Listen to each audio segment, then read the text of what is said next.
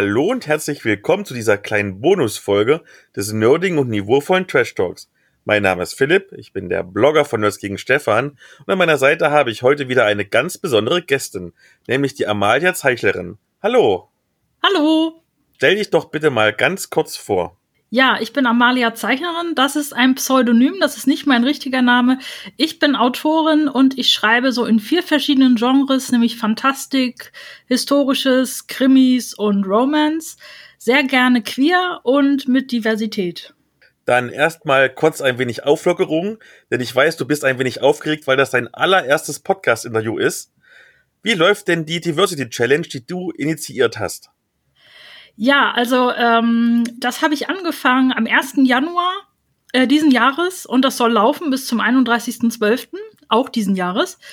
Und da geht es einfach darum, äh, Diversität in der Fantastik so ein bisschen sichtbarer zu machen, indem man in Rezensionen auch mal darüber schreibt, was da so in den Büchern für Diversitätsthemen drin sind. Und es machen auch ein paar Leute mit. Ich hätte mir gewünscht, dass ein paar mehr mitmachen, aber manche Sachen, das muss erstmal so ein bisschen anlaufen. Ich versuche auch mitzumachen. Ich komme im Moment aber nicht so wirklich zum Lesen. Aber ich habe jetzt noch so, um diese Challenge zu schaffen, habe ich noch so drei Bücher vor mir dieses Jahr. Und ich denke, das kriege ich auch hin. Und ja, mal sehen, was noch so draus wird. Okay, dann kommen wir zum eigentlichen Hauptthema. Und zwar, wir reden heute in dieser kurzen Bonusfolge über ein Thema, was mir, auch wenn ich eigentlich recht viel lese, bisher gänzlich unbekannt war, nämlich über Sensitivity Reading. Was ist das überhaupt? Ja, also das ist im Grunde das Testlesen von Manuskripten, aber mit einem bestimmten Schwerpunkt. Ich versuche das mal mit einem Beispiel zu erklären. Also stellen wir uns mal vor, ich als Autorin würde gern eine Geschichte schreiben über eine lesbische schwarze Frau, die in Deutschland lebt.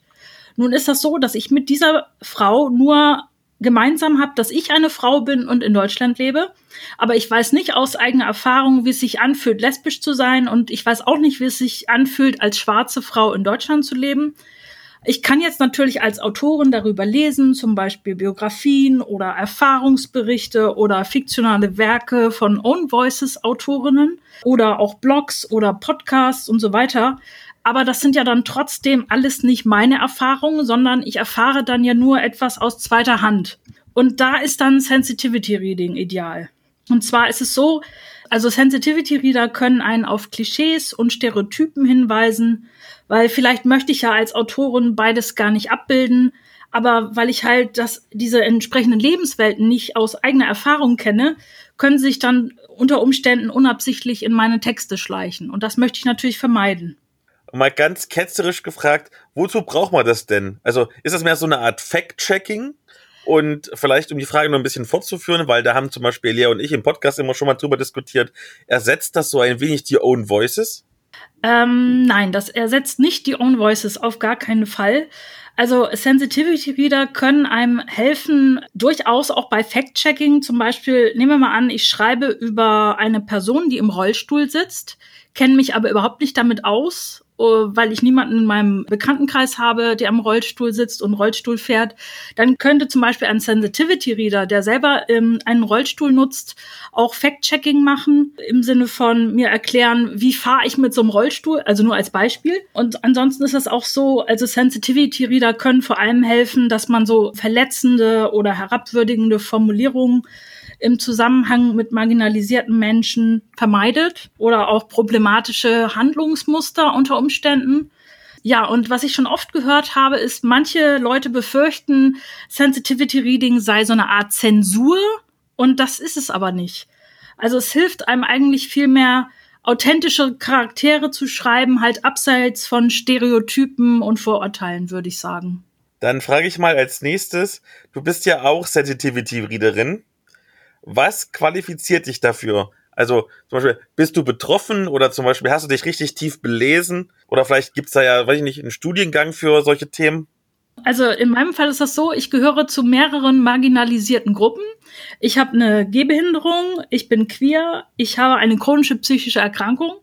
Und es gibt natürlich noch ganz andere Diversitätsthemen, also zum Beispiel ähm, Black, Indigenous, People of Color, oder Menschen mit Neurodiversität, also das zum Beispiel ADHS, Autismus, Asperger-Syndrom oder zum Beispiel Menschen mit ähm, chronischen Krankheiten, also körperlichen chronischen Krankheiten oder zum Beispiel Menschen, die von Armut betroffen sind oder auch eben Menschen, so wie ich, die zu mehrerer dieser Gruppen gehören und das nennt sich intersektional.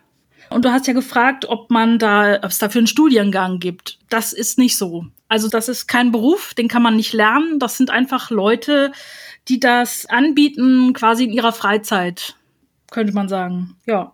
Damit greifst du schon einer Frage vor, die ich eigentlich am Ende stellen würde, nämlich, was kostet das? Also gerade im Vergleich zum Beispiel zum Lektorat. Also muss ich sowas überhaupt kaufen?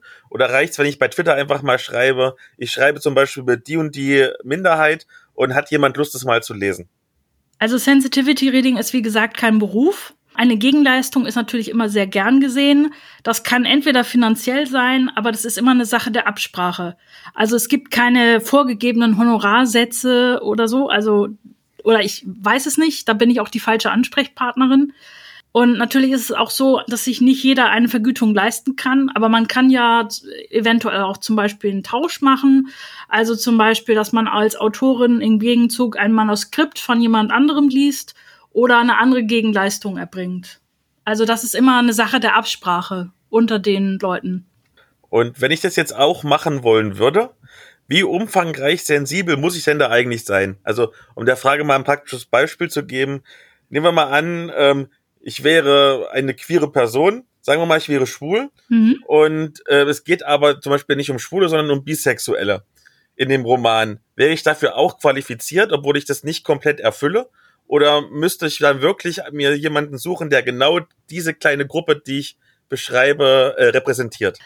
Also ich würde sagen, ideal ist das natürlich schon, wenn man genau so jemanden findet, das ist aber nicht immer möglich. Und auch jemand, der, also wenn wir jetzt bei deinem Beispiel bleiben, wenn du queer bist, dann ist die Chance hoch, dass du andere Leute kennst oder mit anderen Leuten in Kontakt stehst, die, also wenn wir bei diesem Beispiel bleiben, bisexuell sind. Und insofern könntest du dann im Zweifelsfall auch wieder nochmal bei jemand anderem nachfragen, wenn du dir unsicher bist. Bei einzelnen, ich sag mal, Formulierungen oder Textstellen. Also ich denke, wenn du ungefähr das Thema im weitesten Sinne, wenn es dir vertraut ist, dann ist das durchaus möglich, dass du auch dann darüber ein Sensitivity Reading machst. Und wie würde ich denn dann konkret vorgehen, wenn ich jetzt so Sensitivity Reader wäre? Also lese ich den dann den Text und mache meine Notizen oder mache ich direkt Verbesserungsvorschläge? Tue ich vielleicht den Text schon von selber umformulieren? Also ich kann jetzt nur von meiner eigenen Erfahrung berichten. Ich habe schon äh, selber mit Sensitivity Readern zusammengearbeitet und habe das auch selber bei jemand anderes gemacht. Und da war es immer so, dass wir halt Kommentare in den Text geschrieben haben. Also man kann ja so am, ähm, am Rand so Kommentare schreiben und dann so Vorschläge gemacht haben, äh, wenn irgendwas nicht so ganz stimmig war oder nicht so passend war oder irgendwie ähm, problematisch war. Aber das sind immer Vorschläge. Also es ist jetzt nicht so, dass man äh, einen Text anfangen würde, umzuformulieren, sondern schon eher äh, sagt, hier, guck mal, diese Formulierung, die ist nicht so schön oder das ist vielleicht ein bisschen rassistisch oder, also jetzt nur als Beispiel, macht das mal bitte vielleicht anders. Ich hätte hier einen Vorschlag. Und so kann man das eigentlich machen. Also es ist natürlich auch immer unterschiedlich von den Leuten abhängig, die das machen. Ich bin auf dieses Thema generell gestoßen, weil ich diesen Begriff jetzt immer häufiger zum Beispiel auf Twitter gelesen habe und habe das Gefühl, das kommt ein bisschen mehr an mittlerweile in der Literaturszene. Wie ist denn so der aktuelle Stand? Also wird das mittlerweile schon breit gefächert gemacht oder ist es immer noch so eine Nische, dass ein Roman von einem Sensitivity-Reader oder einer Readerin gelesen wurde? Also mein Eindruck ist, dass das schon ein bisschen mehr angekommen ist. Also ich habe neulich auch für einen großen Verlag tatsächlich mal ein Sensitivity Reading machen dürfen. Also ich denke, das ist jetzt schon mehr vertreten als noch vor ein paar Jahren.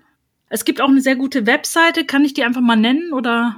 Sehr gerne. Und zwar heißt die Webseite sensitivity-reading.de. Da findet man sehr viele Informationen darüber. Auch da ist auch ein Blog mit bei. Und es gibt auch eine Liste mit Sensitivity-Readern. Und zwar nach Themen sortiert. Das kommt selbstverständlich alles in die Show Notes. Und ich denke, jetzt weiß ich schon ein bisschen mehr, worum es eigentlich bei diesem Thema geht.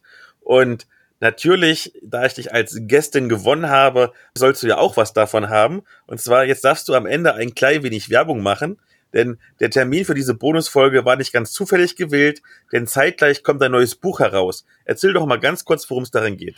Ja, ich habe in den letzten so ungefähr anderthalb Jahren ziemlich viele Blogbeiträge geschrieben über Diversität, über Repräsentation, über Inklusion in der Literatur. Und ich habe mir gedacht, das ist so viel geworden, da mache ich jetzt mal ein Essayband draus.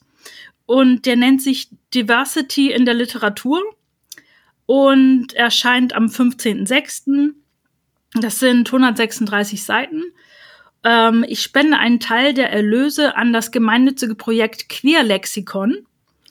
Und äh, mehr über das Buch könnt ihr auf meiner Webseite finden. Das ist unter amalia-zeichnerin.net und da in dem Navigationspunkt Diversität und Repräsentation.